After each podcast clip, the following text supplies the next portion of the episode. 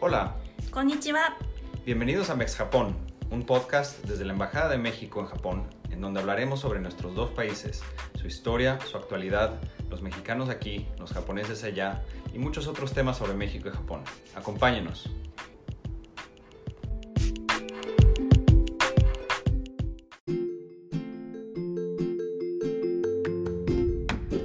Hola, bienvenidos a otro episodio de Mex Japón, el podcast desde la Embajada de México en Japón.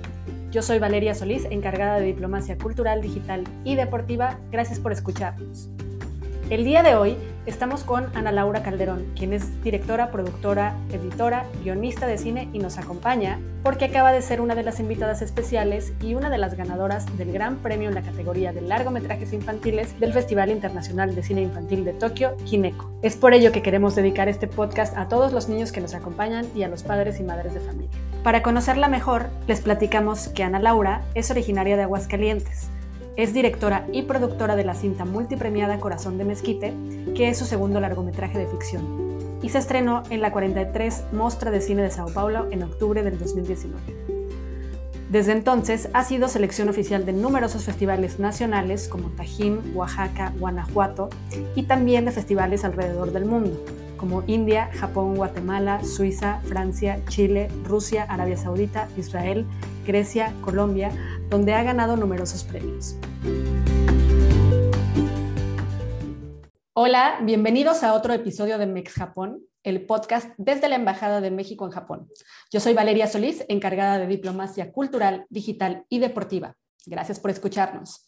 El día de hoy estamos con Ana Laura Calderón, quien es directora, productora y guionista de cine, y nos acompaña porque acaba de ser una de las invitadas especiales y una de las ganadoras del Gran Premio en la categoría de largometrajes infantiles del Festival Internacional de Cine de Tokio. Es por ello que queremos dedicar este podcast a todos los peques y codomos que nos acompañan y a los padres y madres de familia. Bienvenida, Ana Laura. Hola, ¿qué tal? Muchas gracias por la invitación. Estoy bien, bien, bien, bien, bien contenta de estar aquí con todos ustedes. Y bueno, y también de que la película se pudo presentar en un lugar tan lejos de casa, ¿no? Para mí es un honor haber estado en Japón, como en otros países también. Gracias por tenernos aquí. Para conocerla mejor, les platicamos que Ana Laura es originaria de Aguascalientes. Es directora y productora de la cinta multipremiada Corazón de Mezquite, que es la que se presentó y fue ganadora en el festival. Esta cinta es su segundo largometraje de ficción. Se estrenó en la, en la 43 Mostra de Cine de Sao Paulo en octubre de 2019 y desde entonces ha sido selección oficial de numerosos festivales nacionales como Tajín, Oaxaca, Guanajuato y de numerosos festivales alrededor del mundo. Ha estado, como ella lo mencionaba, en India, en Japón,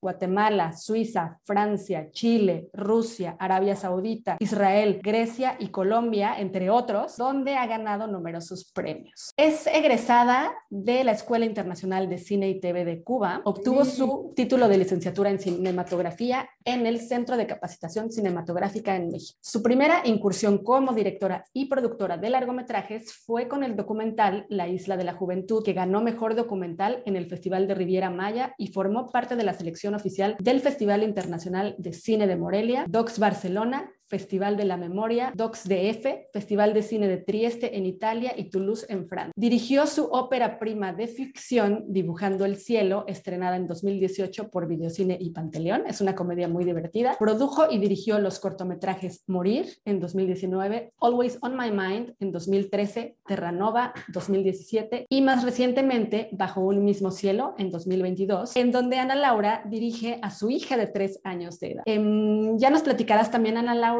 entendemos que Corazón de Mezquite está actualmente en HBO Max. Sí, eh, Corazón de Mezquite está en HBO Max en territorio estadounidense y Puerto Rico por el momento. Por el Vamos a, estamos esperando nuevas oportunidades para que se vean en el resto del mundo. Y tienes otras producciones también en HBO Max, ¿no? Veo que eres editora de Amaraica también en HBO Ajá. Max y productora sí. de Chilangolandia cinta nominada en 2021 a siete premios Canacine.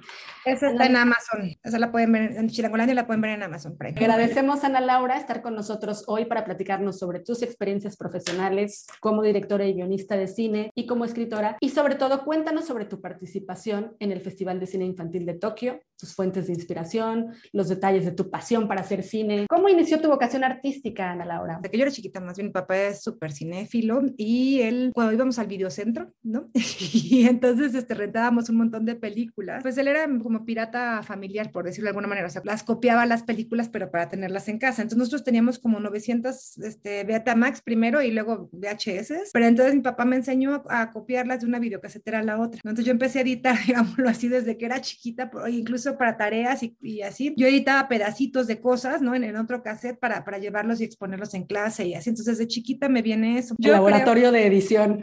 Sí, desde en mi casa, de, de Betamax a Betamax y de VHS a VHS, pero sí, yo hacía eso desde chiquita. Ahora es que me doy cuenta que de ahí viene todo, todo eso, ¿no? Y si me doy cuenta un poco más atrás, mi abuelo, terno, el papá de mi papá, era vendedor. Aún siendo vendedor, le encantaba eh, registrar los momentos familiares. Entonces él compraba sus cámaras Super 8 y compraba el proyector y todo. Entonces desde entonces, como que creo que viene eso como en, el, en, mi, en mi ADN, ¿no? Por decirlo así. Ahora que ya crecí, me estoy dando cuenta de todo eso, ¿no? Y yo me acuerdo también que cuando era chica, yo le dije a mi papá, papá, yo quiero ser este astronauta cuando sea grande. Mi papá me dijo, no, mira, solamente de 100 mil astronautas, uno solo es el que va a la luna. Entonces, o sea, ni, ni inventes, o sea, no vas a tener oportunidad, no olvídalo. Después dije, papá, ya sé que quiero hacer, digo, quiero ser arqueólogo. Y me dijo, no, Ana, vas a terminar cavando tumbas en no sé dónde, o sea, no, eso no está bien. Total que cuando yo le dije, papá, quiero hacer cine, ella me dijo, mira, ¿sabes qué? Haz lo que quieras. Yo creo que él dijo, no, pues ya vas. Él nunca creyó, pues tal vez que yo pueda, pudiera hacer cine, ¿no? Y, que pudiera vivir de esto, que es lo que estoy haciendo ahora, ¿no? Y luego, claro, yo quise ser, cuando ya dijo, ok, sí, yo quise ser directora primero, ¿no? Porque todo el mundo quiere estudiar dirección porque pues es de lo que,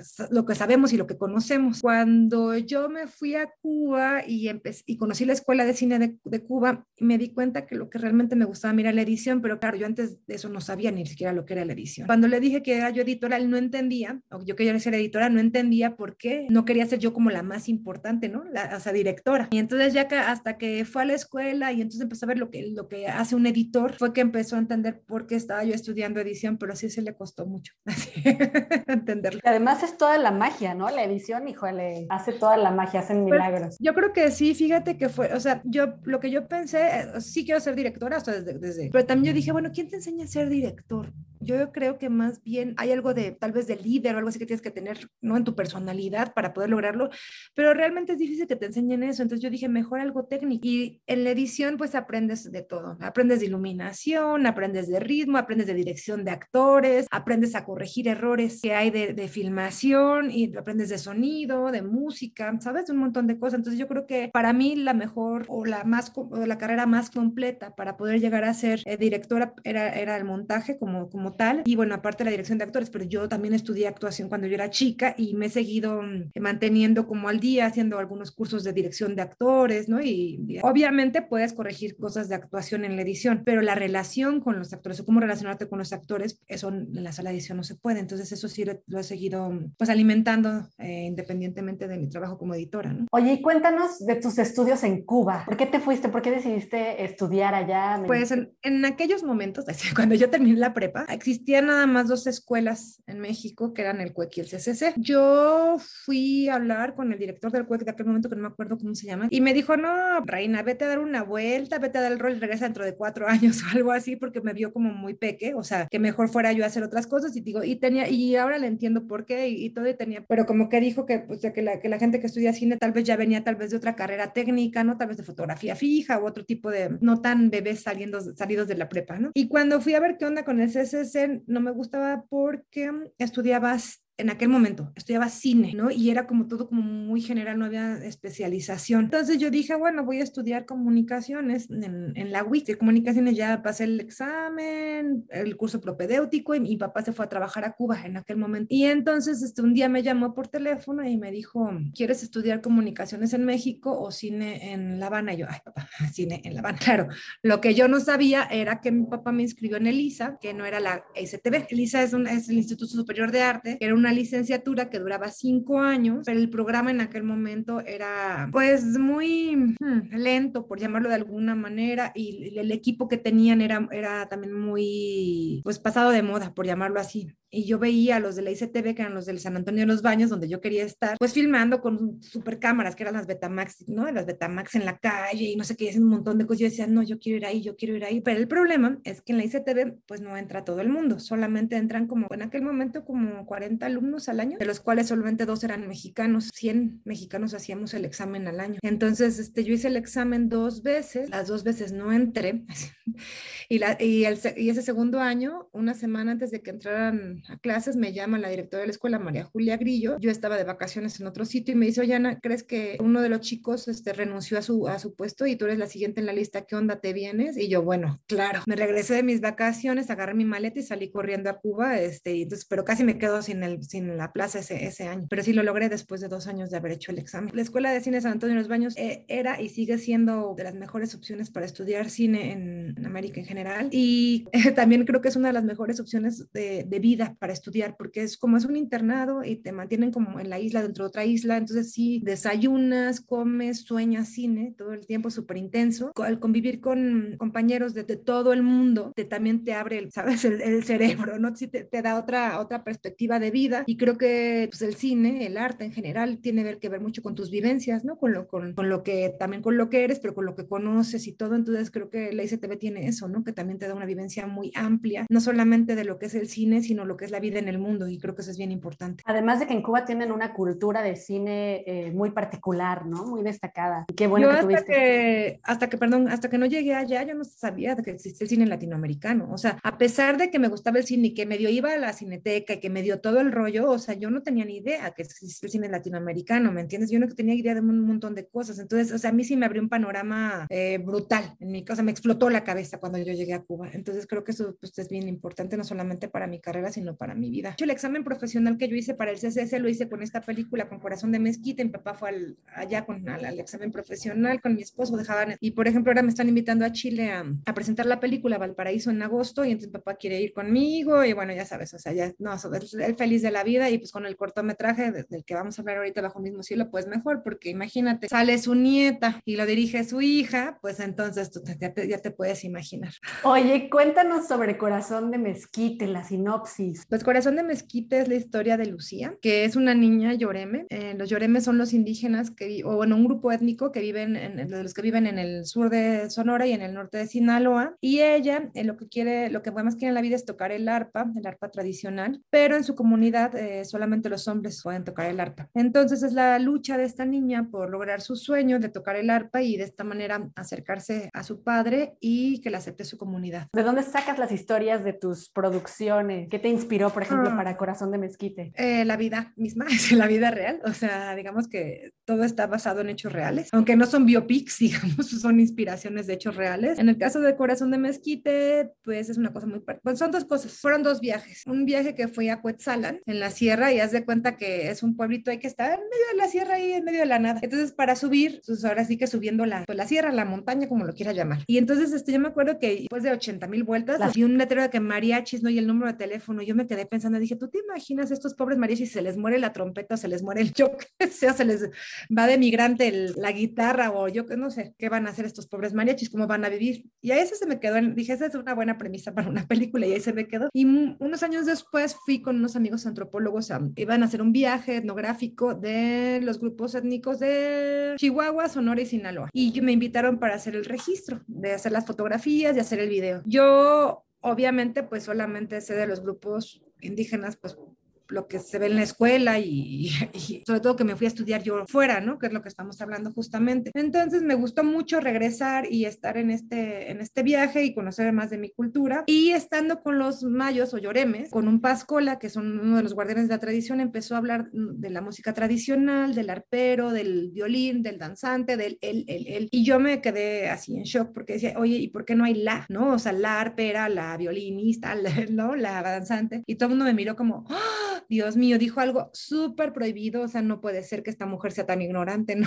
O sea, ¿cómo se le ocurre preguntar siquiera eso? Total que después de un rato y mi insistencia, me contó que hace mucho tiempo, en la época de la revolución, vivió una mujer arpera, pero que no fue ahí, fue en Pueblo Viejo. Esa fue la información que saqué de ahí. Y al día siguiente, pues tenemos el día libre y entonces yo les dije a los compañeros, digo, oigan, yo voy a ir a Pueblo Viejo a investigar la leyenda de esta, de esta arpera. Quien guste venir conmigo, adelante y quien no. Y entonces lo curioso es que las mujeres vinieron conmigo y fuimos a investigar. Total que para nosotros, te cuento largo, después de un road movie de todo un día, al final llegamos con las como sobrinas nietas de esta señora, o sea, fuimos de, nos fueron, no ve a tal pueblo, no ve a otro pueblo, y íbamos caminando bajo el sol de Sonora, o sea, no saben. Una película misma vivieron. Sí, la película, la búsqueda esa fue una película misma de un día, y en la noche que ya llegamos, este, eran unas señoras mayores que se dedicaban a leer las cartas, y ellas nos contaron la historia de esta, de esta señora que murió como sola y triste, apartada de la sociedad, de la comunidad, por ser arpera, algo que estaba prohibido en su comunidad. yo le dije a Ana Paula, mi, mi, amiga que me había invitado, le digo, oye, aquí hay una película, o sea, aquí hay una película. Y entonces Ana Paula y yo nos pusimos a trabajar en la historia, decidimos que no queríamos hacer la historia de esta señora que murió sola y triste porque eso no era el mensaje que queríamos dar hoy. Entonces decidimos hacer la película de una niña y que la arpera existiera en la película únicamente como una leyenda. Y ahí existe, este, está la, arpera en, la, en, la, película. Entonces esta es la primera pues incursión de mi amiga Ana Paula Pintado Cortina como guionista. De hecho, después de, de Corazón de Mezquite, ya, ya ahorita ya tiene el, el, estímulo de, ¿cómo? ay, se me acaba de olvidar el nombre de... De creadores, eh, de creadores este, para poder hacer su segundo largometraje eh, de guionista. Entonces, este, bueno, esa fue la aventura que nos inspiró a hacer la, la película. Hace como 10 años. O sea, mm. Cambiado un poquito las cosas. Yo he estado en contacto con, con los series, que son también nosotros, que, eh, el grupo étnico que está en, en Sonora, y, y, dicen que ya hay alguna danzante, ya hay alguna gente que, o sea, no es súper común, pero ya hay algunos. Estos grupos eh, han sido tan reprimidos y violentados y de, de, todas las maneras posibles, no solamente por el gobierno, sino por la sociedad, ¿no? También, que tienen que estarse adaptando a lo que va sucediendo para, para sobrevivir. Entonces es lo que están haciendo justamente, intentar este, sobrevivir, sobrevivir con sus tradiciones, sobrevivir con, con, sus, con sus creencias y con, y con todo lo que ellos son, ¿no? Como tal. Qué interesante eso que mencionas, que esta misma adaptación nos lleva a la evolución. Canta también la temática que avanzas, no solamente es muy incluyente, no inclusiva, para mostrar otras partes de México como eh, los eh, indígenas lloremes mayos y, y, otras partes del país en el norte que quizá eh, no se ven o no se conocen tan a detalle en ciertos lugares del mundo como Japón y también para impulsar estas temáticas no solamente enfocadas en la infancia, sino enfocadas en el empoderamiento de la mujer. No solamente en Japón, en México la gente no sabe dónde están los lloremes y quiénes son. O sea, cuando yo estaba hablando de que quería hacer una película de los mayos, todo el mundo me decía, no, de los mayas, y yo no, de los mayos. O sea, esta es la primera película a nivel nacional que habla acerca de ellos. Es la primera película que está preservando un poquito su lengua, es la primera película que está preservando un poquito sus tradiciones, ¿no? Y creo que eso también es muy importante. Ahora, yo no sabía, pero también el mundo del cine infantil y juvenil o familiar es muy pequeño. Hay muy pocas producciones en México y en el mundo que se dediquen a este tipo de públicos. Y yo no sabía, yo lo descubrí, ya te digo, y ahora que estoy viajando a los festivales, bueno, desde que la película empezó a viajar, porque la película empezó a viajar también sola por la pandemia, obviamente, pero a partir de eso yo me he dado cuenta que hay una, hay un hambre eh, impresionante por, por cine para toda la familia y entonces yo me di cuenta también de que, claro, yo que ahora soy mamá de tres, ¿no? me doy cuenta que es bien importante que los niños tengan otras cosas que ver aparte de las princesas y los guerreros o los superhéroes, ¿me entiendes? O sea, qué importante es, es que yo pueda ver, no sé, una niñita, o mis hijos puedan ver una niña o un niñito en Japón, ¿no? O en Indonesia o en Siberia o donde sea, y que ellos también tienen historias y todo, y que se sientan identificados con niños eh, alrededor del mundo, que escuchen otra lengua, ¿no? Porque muchas veces las doblan, pero bueno, si la subtitulan ya cuando tienes siete años o algo así, escuchas otra lengua, ves otras tradiciones y también encuentras similitudes en distintos tal vez pueblitos del mundo, ¿no? Y, eso te hace sentirte pues más acompañado, ¿no? Y diferente con, tus, con la problemática infantil o juvenil y eso es bien importante, yo creo que eso es bien, bien importante. Ahora que mencionas uh, que eres madre de tres niños y además una exitosa directora, productora, eh, eh, guionista de cine, tus eh, producciones han sido, has, tú has visto el cambio de antes de ser madre a después de ser madre, en el mm. impacto en las historias, en lo que quieres transmitir, en la sensibilidad. Mira, lo que pasa es que en mi caso en particular, la vida me ha enseñado muchas cosas y la vida profesional más en este ahora. Yo estuve mucho tiempo, bueno, mucho tiempo esperando a ser mamá, o sea, esperándome para ser mamá porque yo quería dirigir antes o realizar mis sueños antes. Y no sucedía. Casualmente no me daban los, los fondos, no me daban, o sea, ta, ta, ta, y tampoco podía ser mamá. O sea, las cosas no suceden cuando uno quiere o cuando uno se le da la gana. Las cosas suceden cuando tienen que suceder y eso me quedó clarísimo. Yo dirijo mi primera la película y me quedo embarazada. Cuando ya estoy embarazada de cuatro meses me dan el dinero para hacer Corazón de Mezquite. Corazón de Mezquite no es, a ver, yo pensé que dibujando el cielo era más difícil que Corazón de Mezquite, llevaba yo actores profesionales, era una película más cara, este, y todo el rollo. Y entonces un amigo mío que es hasta me dijo, no, Ana, es mucho más, o sea, estuvo mejor que te saliera primero dibujando el cielo y ahora y después Corazón de Mezquite, porque Corazón de Mezquite es mucho más compleja porque ah, de entrada llevas no actores. Ya con eso tienes una desventaja enorme, digámoslo así, de, la dificultad. Porque pues los actores de alguna, bueno, no de alguna manera, o sea, saben, son profesionales, saben lo que están haciendo, ¿me entiendes? Ensayas con ellos y entonces ya el rodaje puede llegar a ser un poquito más sencillo. Sin embargo, irte con no actores a la a Sonora, con el calor, con tu bebé de cuatro meses, este, porque así fue lo que tuvo que suceder al final y todo, es un reto enorme. Entonces, claro, cuando yo llego a dirigir Corazón de Mezquite, eh, yo ya soy mamá de mi hija Amaya de cuatro meses y me la tengo que llevar allá para, eh, para poder hacer la película. Si no, no podía yo hacer la película o tenía yo que renunciar a la película y no iba a renunciar a mi hija ni le iba a abandonar aquí en la Ciudad de México, obviamente. Entonces tuve que ir a hacer las dos cosas. Entonces yo sí, yo ahí dirigí yo niños, es lo que te está diciendo. Entonces yo sí creo que si yo no hubiera sido mamá, hubiera sido, tal vez mi sensibilidad sería distinta a la hora de dirigir. No te, o sea, no te lo sé decir porque no dirigí niños pero yo sí creo que el, el hecho de ser mamá, de tener mi niña pegada ahora sí que a la chichi, ¿no? Dándole de comer en medio del rodaje y todo también hacía que la gente que trabajaba conmigo tal vez me vieran más humana o, más como mamá o alguna cosa. Entonces yo sí creo que hay una magia y estoy muy agradecida con mi hija. De hecho, la película está dedicada para mi hija por eso, ¿no? Porque siento que tanto ella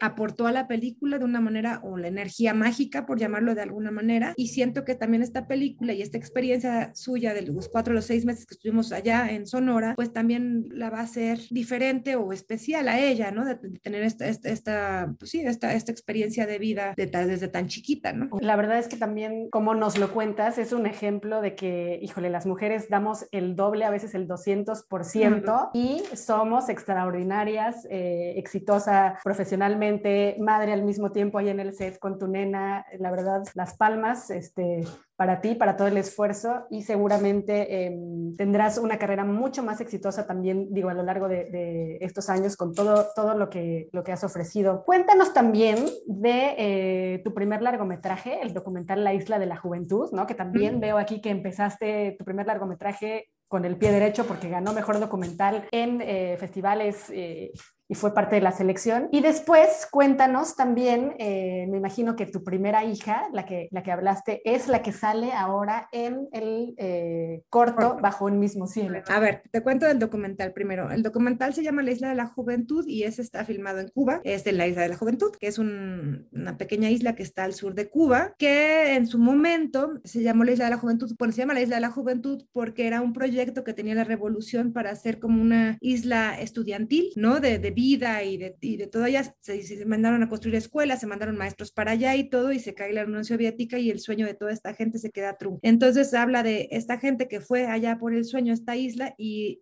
en ese momento ya eran ancianos y como algunos siguen creyendo en el sueño o siguen esperando que el sueño llegue a pesar de que tenían 80, este, 80 años y como otros eh, pues se quedaron esperando que llegara algo que nunca llegó, ¿no? Entonces habla acerca de la tercera edad. Yo en ese momento, insisto, estaba yo, bueno, yo ya me había graduado de Cuba, regresé a México, pero también me di cuenta que mucha gente de mi familia falleció cuando yo estaba en, en Cuba. Entonces yo también me di cuenta del valor de la, de la gente de la tercera edad, tanto de mi familia, también de mi familia. Entonces, ¿cómo somos, cómo al, al ser viejitos no somos olvidados, como de repente ya no importamos, como ya no somos prioridad para nuestra familia, como todo ese tipo de cosas, es algo que me, un tema que a mí me preocupó mucho y me sigue preocupando, entonces hablo acerca de eso en, en, en este pequeño microcosmos que es la isla de la juventud, ¿no? La película fue también súper dura para mí porque ningún fondo me quería dar dinero para, ningún fondo mexicano me quería dar dinero para, para filmar en Cuba, ningún fondo centroamericano me quería dar dinero porque yo no soy centroamericana y luego tampoco, o sea, necesitaba yo en el IMCINE y me decían, pues tienes que tener un productor y yo digo, sí, ¿quién va a trabajar conmigo gratis siete años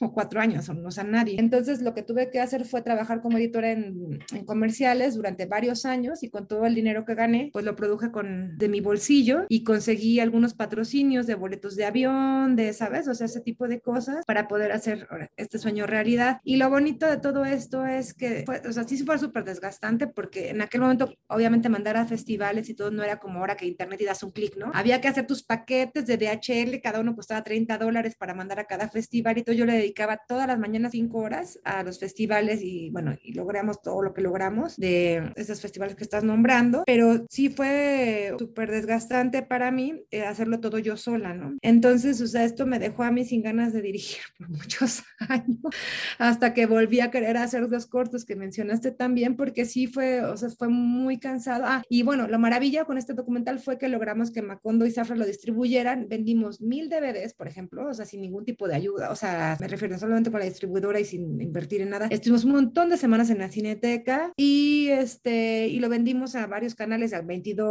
al 11, al judicial, ¿sabes? O sea, el dinero que yo invertí en esta película, que no fue mucho, lo recuperé, que es algo súper raro que nunca, no pasa mucho en, las, las, producciones mexicanas. Entonces digo, dentro de todo, valga la redundancia que eso eran otros tiempos, este, nos fue bastante bien con este documental. Excelente. ¿Y sobre ah, el, de, el de tu nena? el corto, sí. Yo tengo mis hijos gemelos, mis mellizos, los tengo el 4 de, de enero del 2020. Digo, siempre tengo, tengo, siempre tengo fechas, este, para las fechas, este, para, para las cosas, ¿no? Eh, nos encerramos en el lockdown el 15 de marzo. Mis bebés que eran este, prematuros, siete mesinos, entonces este, nos encerramos aquí con, cuando tenían dos mesecitos. Empieza la pandemia, yo me empiezo a deprimir, a, a, tener pesadillas, a, a darme, empieza a dar ansiedad y todo, porque yo decía, bueno, ¿cómo se me ocurrió a mí tener hijos para esta vida? Van a tener que vivir toda la vida con cubrebocas, encerrados, así, porque claro, o sea, creo que ni en aquel momento ni ahora realmente sabemos lo que está ocurriendo con la pandemia, eso es, eso es una, pero bueno, antes estaba yo mucho más estresada y también porque estaban muy chiquitos mis bebés.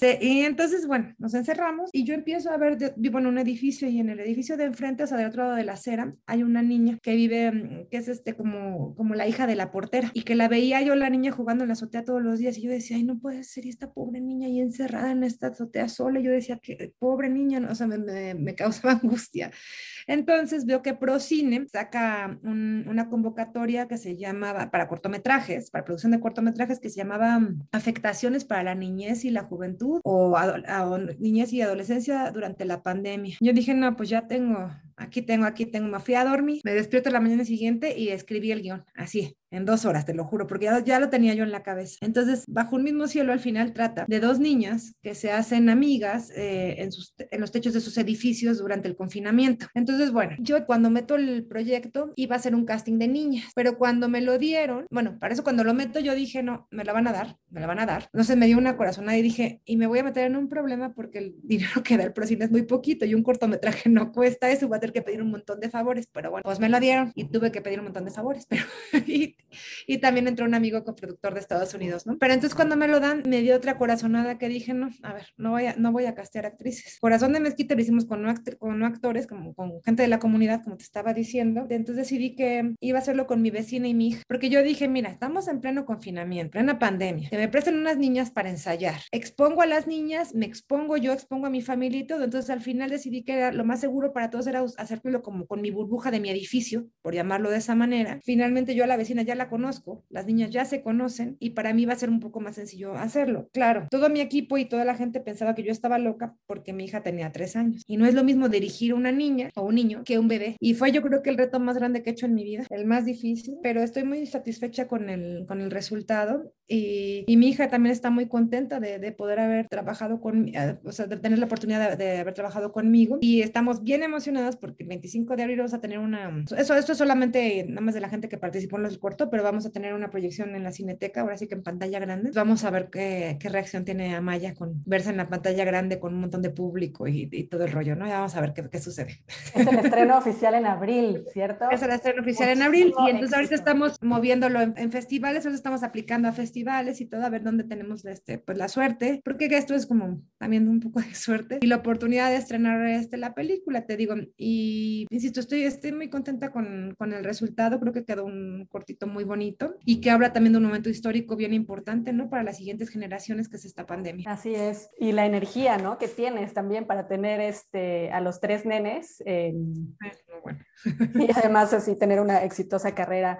Oye, Ana Laura, en cuestiones de eh, abrirte paso en el mundo del cine en México o en general en el mundo relacionado con las eh, desigualdades de género, ¿qué nos puedes decir? Cuando yo llegué a México, que es después de Cuba, que esto fue, te digo, en el 2002, no era muy común, las, no éramos muy comunes las editoras mujeres. De hecho, yo soy la primera mexicana o mexicano graduado, de graduarse de la escuela de, de, de, cine de edición. Entonces, cuando yo llegué, era como, como complicado porque la gente estaba como esperando que terminara de limpiar la computadora, ¿sabes? Antes de que llegara el señor editor a sentarse. O sea, yo me di cuenta de eso. O sea, tal vez no me lo comentaron, pero varias veces siento que no se me tomó en serio o un par de veces también me llamaron por teléfono y me decían como, o sea, yo preguntaba, oye, de un material que me habían mandado, oye, pero este material no está bien porque ta, ta, ta, y me decían, a ver, si sabes prender la computadora, ¿no? O sea, como, ¿sabes? Ese tipo de, de respuestas agresivas, ¿no? O sea, y machistas. De suposiciones, sí, exacto. Ajá, que, que sí recibí Lo que pasa es que yo no me, digamos, no me acompleje con eso, ¿no? Ahora que me preguntan todas estas cosas y ahora que las mujeres estamos de moda, como que voy cayendo en cuenta de todos estos tipos de agresión que tuve yo en, en, en, en mi carrera, pero, pero, en su momento yo decía, y ya, ¿no? Yo seguía adelante y ya está, ¿no? También tuve muchos hombres en mi carrera que, que, que me apoyaron, ¿no? Obviamente, ¿no? ¿no? No todos eran misóginos ni todos, obvio, ¿no? También necesitas el apoyo. Este, pero sí, yo sentí eso varias veces, pero insisto, yo creo que, que, yo, que lo que pasa es que yo no peleé y no me, y como que no me, no me casé con eso, ni mucho menos, ¿no? Fue difícil en ese sentido, pero también yo he sido una persona que, bueno, desde que nací, yo siento que nací con mucha estrella, entonces también siempre he tenido como gente que me apoya, ángeles de la guarda, ¿no? O sea, gente que está al lado mío eh, y que ha creído en mí, en mi trabajo y todo, empezando por mis papás, obviamente, ¿no? Creo que, creo que la, fíjate, creo que la base de todo es esa. Y también voy a regresar a Corazón de Mezquita. Una de las bases de Corazón de Mezquita justamente es habla de la familia, ¿no? De la importancia del apoyo de la, de la familia para que los niños logren sus sueños, ¿no? En el, o sea, y creo que eso es también bien importante, ¿no? No solamente los padres, sino también los abuelos y toda la gente que está alrededor de uno, ¿no? Yo creo que eso es bien importante para que uno logre, pues, ser lo que quiere hacer en la vida, ¿no? Que, la, que, la, que tu propia familia cree en ti y que, y que, y que pues eso, que te defiendan, ¿no? Y y que sean, pues, parte de tu, de tu tronco y de tus raíces, ¿no? Creo que eso es bien importante. Ahora yo digo también, bueno, creo que tengo suerte en, en muchos sentidos porque ya me tocó ahora, te digo, una etapa de cambio de digitalización, de que ya las cosas, o sea, ahora aplicar a festivales es mucho más sencillo porque es solo con un clic. También me tocó suerte de estar, de que las mujeres estamos de moda, de que todas estas cosas de, de, de hablar, ¿no? De visibilizar el Me Too y todo este tipo de cosas. Y estoy yo aquí, estoy todavía joven en edad productiva, digámoslo así, creo que tengo suerte. Yo espero que las chicas más jóvenes pues vayan a tener todavía más suerte porque van a tener más oportunidad de poder contar las historias con nuestra propia sensibilidad, ¿no? Este es el momento para nosotros las mujeres de poder hacer eso. Toda la vida en el cine han habido historias eh, de mujeres con mujeres protagonistas, pero han sido contadas muchas veces por guionistas hombres o por directores hombres, que está súper bien, ¿no? O sea, no digo, no está nada mal, no está nada mal, pero creo que este es momento de que nosotras nos adueñemos de nuestras historias y podemos contar nuestras historias con nuestra propia sensibilidad y eso es este, maravilloso. Entonces, siento eso, siento que, estoy, que soy muy afortunada de que, primero, de que la violencia que, que viví o que he vivido, porque me han quitado créditos de lugares, o sea, me han quitado, o sea, sí he vivido violencia, pero no es tan explícita o, ni es física, obviamente, no me, de, no me he detenido, ¿no? Me, me, me, ha servido como para salir adelante y creo que el momento en el que estamos viviendo ahora también me, me ha apoyado mucho. Siento que también justamente esa es la misión, ¿no? De nosotras, ¿no? Como lo que estabas diciendo, pues sí, mira, yo soy cineasta, soy mamá también, soy esposa, soy hija, soy hermana, soy un montón de cosas y entonces, o sea, sí es muy estresante tener que, que cumplir y no solamente cumplir, sino ser exitoso en todos los rubros que nos toca a las mujeres, pero sí se puede y es algo que ahora que soy mamá, insisto, de tres, o sea, tanto de una niña y dos niños, pues creo que es como mi misión en la vida, ¿no? Demostrarles que, que sí podemos hacer esto, ¿no? Y que tanto Amaya como Julian y Ander, los tres, tengan esa visión de esa mamá que les enseñó todo esto, ¿no? Y que me parece muy importante. Ya para concluir, algo que quieras compartir con el público. Uno, eh, la película Corazón de Mezquite, volviendo, es, habla de la comunidad Lloreme, pero esta película no podía haber sido hecha si no nos hubieran apoyado ellos, porque insisto, son los actores naturales, pero también trabajaron con nosotros como parte del crew, ¿no? Y también nos acogieron en sus casas, nos acogieron sus corazones y trabajamos con toda su confianza y todo. Y es bien importante cuando uno trabaja como cineasta, no solamente con comunidades indígenas, porque también puedes ir a una casa aquí en la ciudad o puedes ir a cualquier otro sitio, ser respetuoso con la gente que, que, te está apoyando e intentar después devolverles un poquito de lo, que te, de lo que te dan. Creo que eso es bien importante y que muchas veces el cine pasa por un sitio y destruye, ¿no? Y pues no debe ser así. Creo que eh, la idea de hacer cine también debe ser construir, ¿no? Y construir relaciones, ¿no? Porque eso también nos hace mejores personas.